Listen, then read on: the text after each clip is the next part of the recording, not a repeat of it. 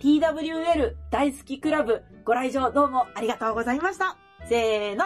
日々これ、後日お相手は大村小町と森凛子と、たぬきご飯の堀です。よろしくお願いしますお。願いします。お願いしま去る1月20何日だ ?1 月24日、うん。 TWL 大好きクラブというトークライブを開催させていただきました。不要不急と世の中が騒がれてる中、この回は不要不急ではないと思っていただいた皆様ですよ。う。うんん。ご来場ありがとうございました。嬉しかった。で、布施さんという TWL を管理してくれてる方が、日頃はもう前に出ることをもう全くない方なのに、うん今回のみご快諾いただいてう、ん。前に登場していただいて、あら。お写真撮ってもいいですかえーと聞いたところ、うん撮り放題ですというお話で、20年に1回の奇跡の日がええありました。終わった後、もう絶対出ないと。 いや、そうですよね。我々の感覚だと普通というかね、そのお客様にいていただいて、その前で90分喋らせてもらってっていうのが、そこまで苦痛じゃなかったんですけれども、んん藤井さんはバックでちゃんとケアしてくれるのが基本のスタンスのスタッフさんなんだけれども、前に出て90分がやっぱり初めてだったらしくうんて、うんう終わった後、ぐで玉みたいになって た。ん。かわいい。かわいい、もう好き。黄色くしたいって思 って。いいお話いっぱいいただけて、ええ後でちょっと話しましょはい。う。まずはお便り来てます。ありがとうございます。ありがとうございます。ペンネーム、コツコツさん。コツコツさん。初ですね。ありがとうございます初登場日々これ口実様。スーパーでパイを見つけ、日々これ口実で温めて食べると美味しいと話していたのを思い出し、うん。パイが苦手だった私がうん。購入。1個509キロカロリー。あら。多いなぁと思ったため、半分だけチン。えらい。ほかほかパイをパクリ。うめえあら。嫌いなパサパサ感がなく、うん。本当に美味しかった。あらら。残りのパイの半分は明日のお楽しみ。えら。以上です。素晴らしい。ペンネームコツコツさん。うん。ありがとうござあいまりがす。とうございます。またの名を小町母。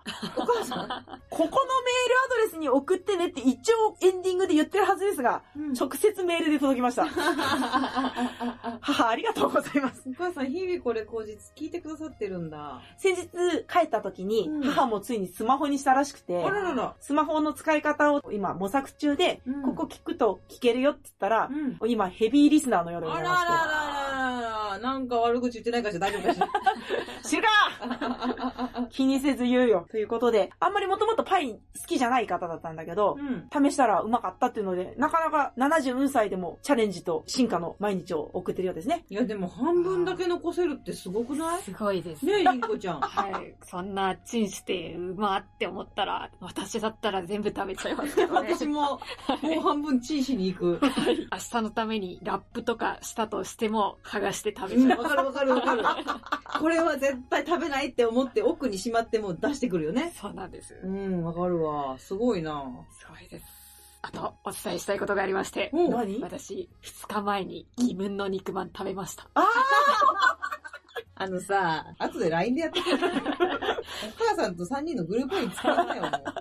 小松さんと。とても美味しかったです。母が好きだって言ってた肉まんのメー カー、気分の肉まんね。美味しかった美味しかったです。よかったよかった。ということで、コツコツさん、メールありがとうございました。がとありがとうございました。できれば、多くて2ヶ月に1回ぐらいで、またのご投稿をよろしくお願いいたしおます。願いします。いってます。次、ラッキー食材のコーナーこのコーナーは厚生労働省認定管理栄養士森凛子がおすすめする今週食べたらラッキーかもという食材を紹介するコーナーです。今週のラッキー食材お願いします。今週のラッキー食材は、生姜です。あ、ジンジャージンジャー。そうです。生姜の旬といえば春なんですけれども、春に収穫した生姜を一年中保存していつでも食べられるという素晴らしい食材です。そうなんだ。素晴らしい。よくおろしたりする、あの、根生姜っていうのは春に取ったやつを乾燥させて取ってあるっていうやつなんですけれども、うん冬に食べると体が温まります。うん。今、この時期に食べていただくといいかと思います。なんで温まるの何の成分こちらが辛味成分のジンゲロールという成分とか、生姜オールっていう成分が含まれてるんですけれども、それが体を温める作用があるということで、お鍋に入れたり、お味噌汁に入れてもいいですし、すみれとかに混ぜ込んでもいいですし、ぜひ食べてみてください。チューブの生姜あるじゃん、よく。はいあの、チューブの生姜って、どの程度栄養残ってんのかな全部は残ってないと思いますが、そんなに変わらず効果は得られるんじゃないかなと思います。毒々しい黄色がたまに疑ってしまうことがあるんだよね。まあ確かに添加物とかは入ってると思います。保存料だと。なるほどね。はい手間を惜しまなければ、ほんまもん買ってきて自分ですれってことだよね。そうですね。うん私それこそ生生姜派なんですけど、そのうん何チューブじゃない派。うんうん。ああただ、生姜一袋買ってきても、絶対使い切らないの。わか ります。どうにかしてくださいよ。本当ですよ。ラップしてもすぐカピカピになるじゃないですか。そうよ。堀さん蜂蜜好きじゃん蜂蜜にジンジャーとかって合いそうじゃない、合います合います。もうそんなんでもビビったらもうよこんなん。使うのが全然使わない。生姜ってあんま使わなくても味出るから、うん。あんま使わないよね。そうですね。ただおすすめの方法がえあります。何ですか教えてくだ さい。一回全部すりおろして、うん汁をちょっと絞って、うん。ラップに一回使う分だけポンって置いて、うんそれを何個かポンポンポンって置いていって、ラップで包んでうん、冷凍庫に入れる。あご飯とお肉と一緒だ。保存法。小分け冷凍システム。はい。それで十分美味しいので、よかったら試してみてください。はい。絶対あ ります。で、凍らせたまま何年も取っちゃったりするよね。そうなんあですよね。。紅茶とかに入れたら冷凍庫の匂いがするみたいな。そう、冷凍庫の匂いすんだよね。長く置きすぎるとね。 そうですね。うん。あっとぎ食べましょはいうんじゃあ次、みんなの話を聞くコーナう。うん。ー。TWL 大好きクラブ。うんうん。まず、りんこちゃんが急遽、本当は見学に来てくれるって話から、うん。布施さんに、りんこちゃんと牧野捨て子さんが見学に来てくださいますって情報を伝達したら、帰ってきた返事が、わーいみんなで出ようって、見たことないテンションの返事が返ってきて、へこれは動くしかないやと思ったんですよね。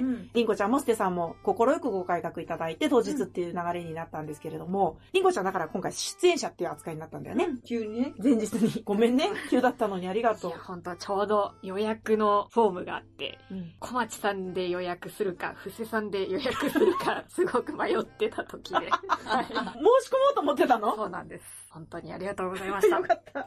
間一髪。はい。りんこちゃんが来て一番心に残ったお話は何でしたか私は、10億円。ああ、今、クラウドファンディングで目標額が500万円なんだけれども、ん。上乗せシステムっていうのがあるので、うんも。う好き放題支援はできるんだよね。うん。まあ夢は大きくと思って、もしも支援額が10億円入ったらどうしますかっていう質問を投げかけさせてもらったんだよね。そしたら結構即答で、送迎バスを作るっつって。どっからだろあ中野駅からだっうて。中野駅からうん。開園の十15分前とかに行ってって、うん。よくあのスーパー銭湯とか温泉にあるじゃんって、ミニバンのって。うん芸人が、じゃあ運転とかするんですかねって言ったら、いや、危ないからちゃんとした人を頼むっつって。頼む そこは芸人信用してないんだって 言ってたんだけれなど。んかあったらね、お互い良くないですもんね。そうだね。素敵だなって思ったよね。すごくお客さんのことを考えてらっしゃる。うんうん。優しい、さすがだなぁと思いました。うんうん。あと、インターネットの配信環境を整えたいっていううんうお話もあって、使う人のことをすごくしっかり考えてるし、うんちゃんと考えた上での継続方法を考えてらっしゃるんだなぁと、すごいなぁと思いました。ただ、今まで通り存続させるんじゃなくて、ちゃんとこれからの時代に合わせての方法を考えてらっしゃるというのが、私には到底考えつかないことだなぁと思いました。ね私は2個ぐらいあって、その1個が、TWL10 年後どうなってますかっていう質問をしたんですよ。うん。そしたら、私じゃない人がやってた方がいい、筆さんがね。うん。で、なんでかっていううと、若い人がスタッフにいる方が、若い人がいっぱい使いやすいから。んうんうん。若い人の劇場だから、私がずっといると、来る人もみんなおじさんおばさんになっちゃうから、出演者側もお客さん側も若干年齢層が確かにっていうところだったから、あ、運営してたり、携わってる人に演者さんとかお客さんを寄ってくるっていうのは確かになって思ったね。うんうん。うん。と、もう一個が、布施さんってもう TWL という箱にうん。献身的じゃんうん。なんでそんなに尽くせるんですか嫌になっちゃったり、やめたいと思ったことないんですかって聞いたんですよ。一度もないって。ええかっこいい。なんでですか就職したり、バイトしたり、働いたりっていうところの経験はあるんだけれども、TWL のスタッフでいる時だけ、あーもうめんどくさいってことが一度もなかったんだって。へえ。ステさんが、あーライブ行きたくないっていう時もあるのに、ステさんすげーって言ってたんだけど、 そんなクレヨンしんちゃんみたいに。私の中のステさんはこうなんだけど。ごめんなさい、ステさん。でも、ステさんがいるから場は盛り上がったっていうポイントがいっぱいあったんで、助かりましたね。ステさんが、もう理由はわからないけれども、TWL に関わることについては、全く苦痛なく会場まで迎えたし、仕事ができたっていうところが大きいって言ってたところがへ、ーすごいなって思った。あんなめんどくさい音響めちゃめちゃ頼ま れてる。すごいなアートな人は永続的に出てくるだろうからぁ。ね。うっん。ていうところかな。うん今、録音してる今日も大好きクラブの音源をうんもっか編集中なんだけど、あ出すんですか出したいんだけど、おーこの日々これが配信されてる時にどうなってるかわかんないんだけど、本当はちゃんとしたマイクとかを立てるべきなんだけれども、一応二段構えで、節子さんのパソコンと私の携帯バンって置いて、うんで、あともう一個新しく買った携帯を動画撮って、うんで、三段階構えかうん、撮ったんだけど、うんどれも一長一短なのね。ここが聞こえないとか、騒音が大きいとかう。んううんん。布施さんがもともとデフォルトで声ちっちゃいから、一番布施さんの声が拾えてるやつをベースに今、日々これと同じように無駄なところをどんどん切ってうん、聞きやすくしようとしてる最中なんだけど、うん。 TWL にいずれ入りになるように、有料配信をしようと思ってるのね。うこれを有料として出していいのかっていうところまで完成するかどうかがまだわかんない。ん。うん。うん。できたら確認で布施さんに送りますのでっつったら、ああ、いらないいらないって言ってたけど、嫌なんだ、自分のこと聞くうんの。聞くの嫌だった。もう、堀さんと一緒だった。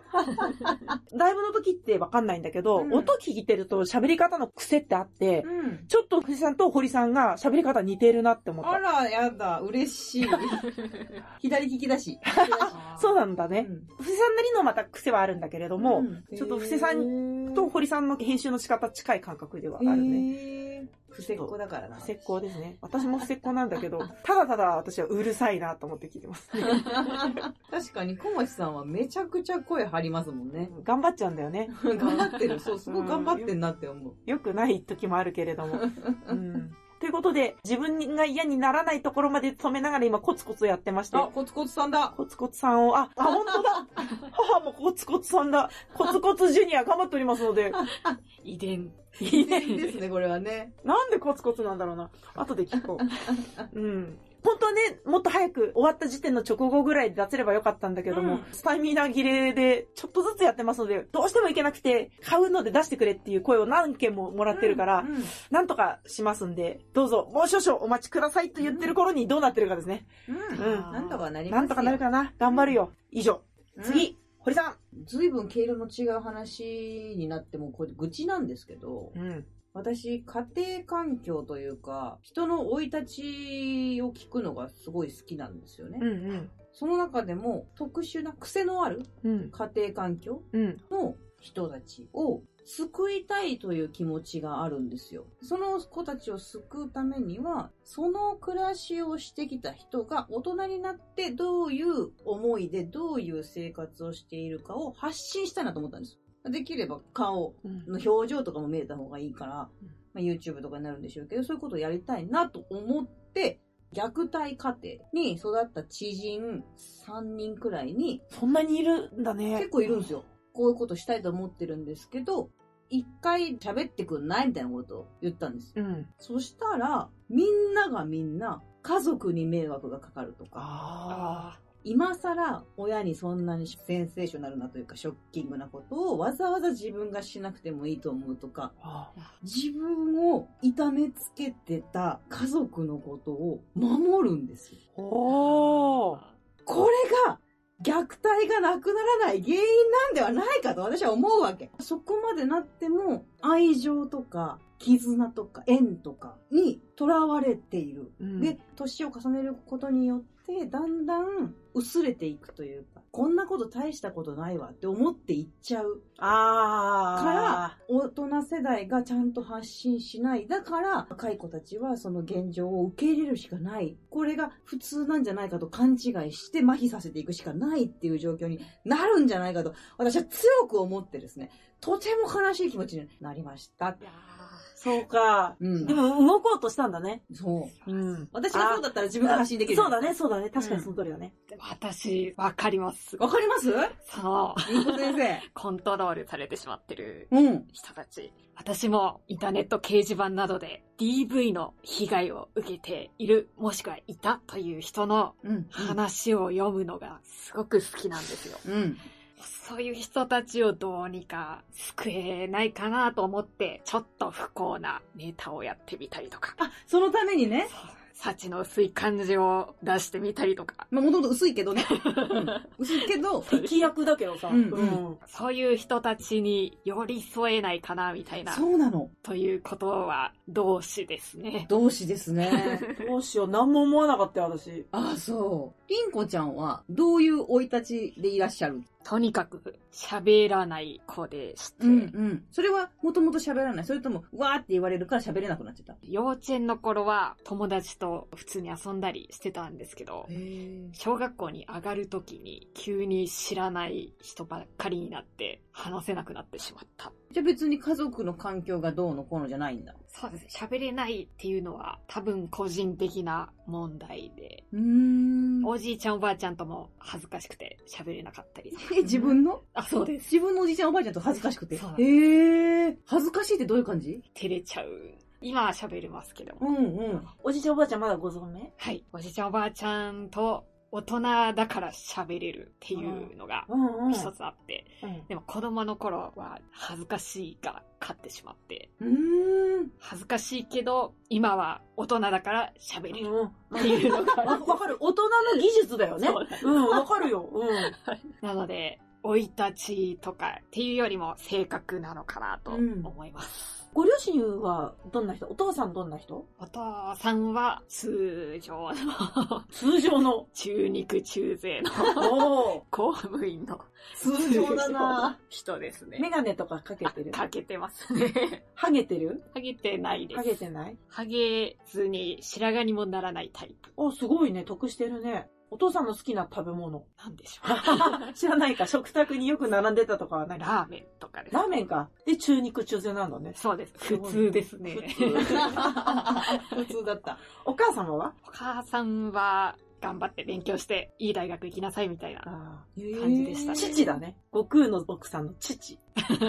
で、まあ食べ物も変わってて、海苔塩ポテトチップスに赤飯乗せて食べるのが好きだった。何そ れちょっと普通じゃないかもしれないです。教育ママがポテチに赤飯ぜで食べるの。そうなんです。へえ、美味しいのかないや今度やってみよう。美味しいです。あ、そうなんえだー。そうな真んだ似したんだね。はい。なので、ちょっとやっぱ変な生い立ちかもしれないですね。それこそでもさ、家出したいとか思ったことあるのあります。ええすごく勉強をしなさい。学校にちゃんと行きなさいっていう。うん私は学校行きたくなかったのに、お腹痛いから休むって言っても、うん絶対行きなさいって言われて、うん。嫌だったなっていうのはありましたね。へえ。口うるささからちょっと逃れたいって気持ちがあったってことありまししたたね。うんうん、ただ、でもやっぱり、あんまり迷惑かけないようにしなきゃって思ってま一す。緒だね。一緒なとこはありますね。家出はしたことあるないです。それさ、なんでしなかったいやー、めんど くさい。めんどくさいなんだ。夜出かけて、家出る瞬間にバレて怒られるの嫌だなとか。あ朝帰ってきたとしても、めちゃくちゃ怒られるの嫌だなって。怒られるの嫌だなですね。なるほどね。穏便に済ませたいが勝っちゃうんだ。そうです。ああ、じゃあちょっとやっぱ支配が入ってるっちゃ入ってるもんね、そうだもんね。そういう感じですねまあ、無理やり言えばだけど。そうなんです。ポテチも美味しいし、よそでもポテチは食べれるのにね。いや、私も昔家出したくてできなかったんですけど、そのなぜできなかったかっていうと、自分の家より外の方が怖いっていう認識があったんですよ。うん。より一層うん。出先がなかったんですよ。うんうんうん。行く先が行ね。く先がなかったから、うんだからその行く先もやっぱり私の推しの NPO 法人があるんですけど、うん。とかがあるから、やっぱそういうことをちゃんと知ってほしいんですよね。助けてくれる大人っているよっていうのを、やっぱんどっかで知ってほしいから、なんかそういうことが今年できないかなと思ってたんですけど、ちょっと前途多難でございます。うんうん。違う方法も絶対あるよ。思いつく。うん。です。はい。次、りんごちゃん。はい。重たい話が続きます が。重たいでいいよ。私、今、実は、リハビリ生活を送っております。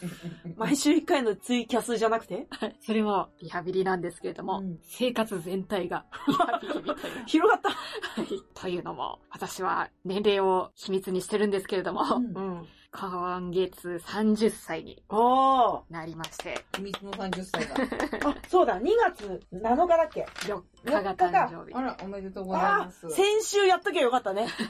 一週遅れのおめでとおめでとうございうやったね。ありがとうございます。うんこんなに祝われたの、初めて本。そんな祝ってないよ、大丈夫。 ありがとうございます当。うん。 2021年、うん本気を出そうと思いましていね。朝起きて夜寝るということを実行しております。すごい。前のりんこちゃんからは考えつかない生活だね。そうですね。体を整えるということが、これからの人生大切になってくるんじゃないかなと思いまして、ちゃんと起きる。そして、ご飯をちゃんと食べて、お菓子を食べ過ぎないようにする。ポテチなんてもってのほかです。ら、目標なんですけれども、それを1日ぐらいできなかったとしても、自分を責めない。あそうおねお大人あとは、今日あったいいことを3つ日記に書くとうか。わ、3つもない日あるよ。なくても無理やり見つけるみ素たい晴な。らしい。なんか自己啓発みたいな。そうなんです。ん。本当私、完璧に生まれ変わります。あらまあ。 !30 を機に。はい。っていうのを、1月18日ぐらいから始めて、うん。調子が良くなってきおます。ーいいですね。体の調子がいい。寝れないって言ってたけど寝れてる大丈夫朝、ちゃんと起きると、昼寝とかしなければ眠れます。あ、いやあの、よかったね。ちゃんと8時間寝なさいっていう動画を YouTube で深夜に見たんです よ。ある日1月17日ぐらいに。あ、これだと思ってう。ん。 18日からそれを実行してます。素晴らしい。私、全く起きれなくなった、また。本当に分かんなくなっちゃって。うん。うちは窓で日当たり良さそうだけど。そう、でもさ寒いから、分厚めのカーテン、遮光カーテンも閉めちゃうと、んなんかよく分かんなくて、しかも最近、あの、ハードディスクを追加して、テレビが録画できるようになったんですよ。おーで、録画したテレビを、なんか夜中に見てると、うん今何時か分かんなくなっちゃうんですね。あれこれ私今何時って思って気づいたら5時とかで、あえー、やばいやばいやばい、明日早いから、えー、寝られないじゃんと思って寝ずに、そのまま仕事行ったら、あ。うん。昼間に帰ってきて、寝て、気づいたら次の日とか、前のりんこちゃんみたいな。 あー、堕落して ますね。 めっちゃ言うじゃん、自分がちょっと感動してるからって。いや、でも私もまだ悩みがあるんですよ。 うん。どうしても二度寝しちゃうんですよねし。ちゃうよ、寒いも。うんんもう朝起きるときにそうなんです。ん。目標何時起きなの目標は6時起き。私もそうなりたいそうの。なんです。って思ってるんですけど、うん。用事がないとどうしても寝ちゃうんですよ、ね。そうなの。朝なんか用事がないと寝ちゃうし、うん。その用事といっても自分が買い物に行くとかだとダメで。の、わかるわは。いちょっと朝さ、7時にどっかで待ち合わせし ない6時に起きれるねそう。でしょうん。高田の馬場あたりで集合してさ、 おはようって言って帰ってくるっていう。挨拶で終わり そうそうそうそう。別に何にもしなくていいんだけど。私は12時に寝て6時に起きたいの。わ理想。ーあ夜10時に寝るって結構現実的じゃないじゃないまあね。 ?8 時間寝るとしても。松雪康子は10時に寝てるらしいよ。いや、すごくないですかそんなことできますお肌のためには10時、2時には確実に寝るって シンデレラタイイムねム。いいらしいかうら。ん、言うけど10時なんかまだ外にいるでしょ。 まあそうか、なるほどうね。んーもう一個うん悩みが、ちゃんと朝起きると、ライブとかやる18時以降とかがめちゃくちゃ眠くなる んですよ。わかるわ。もうこれが問題ですね。うん一番良くない影響。結構6時に起きれてるの。全然ですね。6時に目は覚めるんですけど、うんうん寝ちゃうので、最悪10時までには絶対起きる。うんあ、偉いね。十分 だよ。十分。そうですね。まあ甘いですね。大丈夫、大丈夫。ゆとりなんで。十分だよな。本当にそうなりたいよね。どうやったらさ、ちゃんと毎日起きれんだろうな私は1月17日に見た8時間寝なさいっていう精神科医の人が出してる動画を毎日見てます。今しめみたいな。そうです。あえーそ。の人誰樺沢しおんそうですあ。あ、わかった。ううん。ん。 YouTuber さんねはい。たまに浦しおんちゃん先生ってそいううですキャラクターができて私それ好きなんだよね。えー。ちっちゃい手袋してる。そうそう、ここ、ここ、ここら辺の、多分なんかアニメのキャラクターにいるらしいんだよね。ここの手袋してる人。紫のカツラかぶって、メガネのかけた。それと何言うんですか基本的には。例えば、うつを改善するためにはとか、うんあとは夜寝られないけどどうしたらいいですかとか、会社に行くのがどうしても辛いんですとか、そういう質問をいっぱい受けて、それを2、うん3分ぐらいの短い尺でバンバン答えていくっていうのを何本も出してるの。え浦しおんちゃん先生のバージョン好き。ああ、多分私が YouTube であまりにも寝るための音楽とか雨の音とか聞きまくってたからおすすめに出てきたんだと思いまーもっといい方法あるよって。うんす朝散歩しなさいっていうと。うんうん朝散歩ね、それ絶対私も思うんだよ。一番の理想、私の一番の理想の生活言ってもいい、うん、聞く。朝6時に起きるじゃないうん、着替えるじゃないうん、で、朝外出る出るじゃんうん。ちょっと歩く、10分ぐらい歩くでいいの。10分歩いて、コンビニで新聞買って帰ってくる。これがおー一番理想の朝だと思う。経済人だ。でしょうん。まず起きて帰ってきます。えー新聞は手元にありますけど、じゃあ今日一日何をするかを全部書く。これとこれこれとこれをする。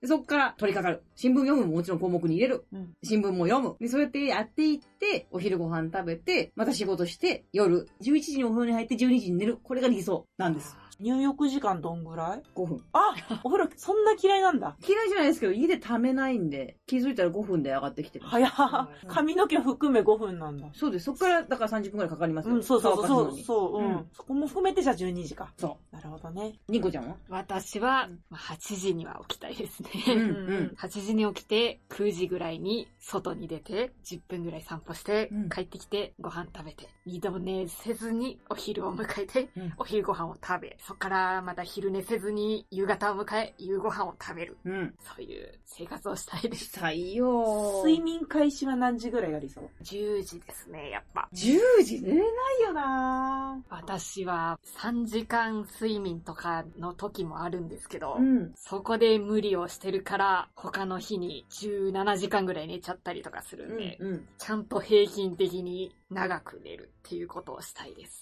そうだよね。それ聞くとさ、心なしかりんこちゃんの肌質今日綺麗だなって思ってきちゃった。それはですね、この前までものすごいカスカスのファンデーションを使ってたんですけれども、うんもう側面の角にし か、あ あ、なんか残ってないみたいな、うんうんうん先日から新しいのをちゃんと下ろしただと思いま化す。粧か。でもそういうも出てきたってことだもんね。うんそうですねいろんなことに余裕が出てくるんだよ、ちゃんとした生活すれば。1時間でうん自分が何ができるかを知らなくないですか例えば本だったら何ページ読めるのか。ああ、そそうなるとわかんないね。ね、それをちゃんと把握していないから、きっとこの間の2時間の使い方がわかんないんだなと思って。ね、わかんないよねわ。かんないです。寝ちゃうんですよ。だからそれが。間の2時間をこれだけできるって自分で把握してれば、そこに迎えると思わないそうですね。ん。さすが理系の人は違う。それまだ今検証 中で、1時間時計見ながら、さあ、ここから始めましたって、このぐらいのタイプの本なら何ページ読めるかを今検証中だから、ちょっと分かったらお伝えする。聞く聞 く。えそれ、自分で知れたらすごく楽になると思う。ね。うん。効率のいい生き方したいなと思って。うんだからネタだったらどれぐらい書けるとかね。うんあーちょっと頑張ろう。私もリハビリするわ。まだ一週間しか続いてないですけれいど、や素晴らしい素晴よ、1週間続いたら。一年できるかですね。まあ、ハンカチと一緒で一回夏までやってみようでいいんじゃな8い月まで。うんうん 負けねえからな。どうしよう。私、理想の生活昼から飲むって言おうと思ったんだけど。あー日頃私がね、普通に朝起きて夜寝てるからさ。 素晴らしいっすよ、うんそれは。こればっかり素晴はらしい。一回ちょっと体壊した時に、体調安定させる上での、あの、お医者さんからついてくれた人から手上がって、頑張りすぎ禁止、夜更かし禁止って言われたんですよ。夜更かしはさしてくれ。頑張らないから夜更かしはさしてくれ。それも思ってたらだいぶ楽に暮らせるようになったから、うん。それを守って夜更かしをしないってやってるよ。うん。頑張るの禁止とか言われたことないです。頑張ってな いから。頑張ってるよ。 そうね。頑張りましょいいね。リハビリをうまくできるように。頑張ります。はい。じゃあ次 着物謎かけのコーナー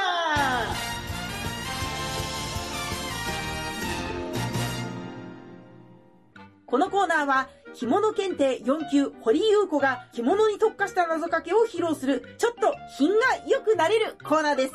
今日は綺麗に決まるか楽しみです。堀さん、お願いします。急に雨降ってきた。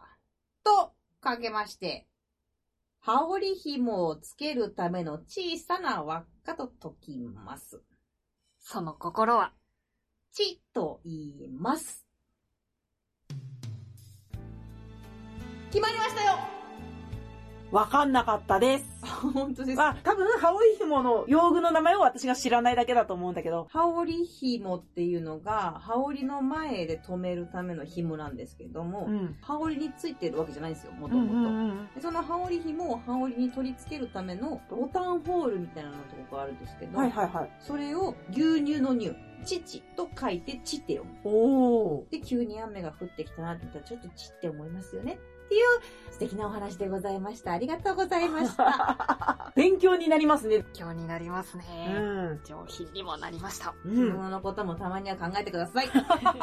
え日々これ口実は、リスナーの皆様からのご意見やご感想、話題、リクエストなどを結構お待ちしてます。ついに母親まで来ちゃいましたからね。うんまた、各コーナーでご投稿を募集しています。堀さんに叱られたい方は、自分のどうしても治らない癖や失敗談など、りんごちゃんの健康診断で必要な栄養素を知りたい方は、一日の食事の献立を食べた時間も含めてご投稿いただけると、番組が華やかになるので、遠慮なくお送りください。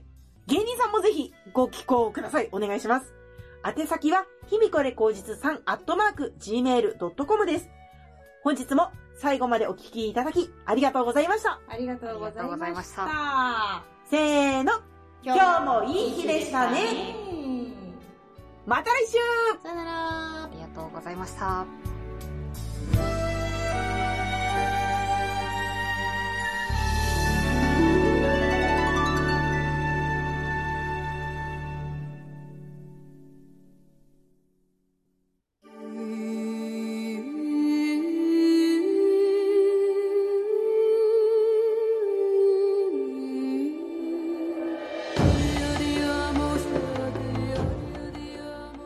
日々これ下脱の言葉本日のお言葉りんこさんよろしくお願いいたしますうまい棒って、うまいよなぁ。あれ、成分何なんだろうな。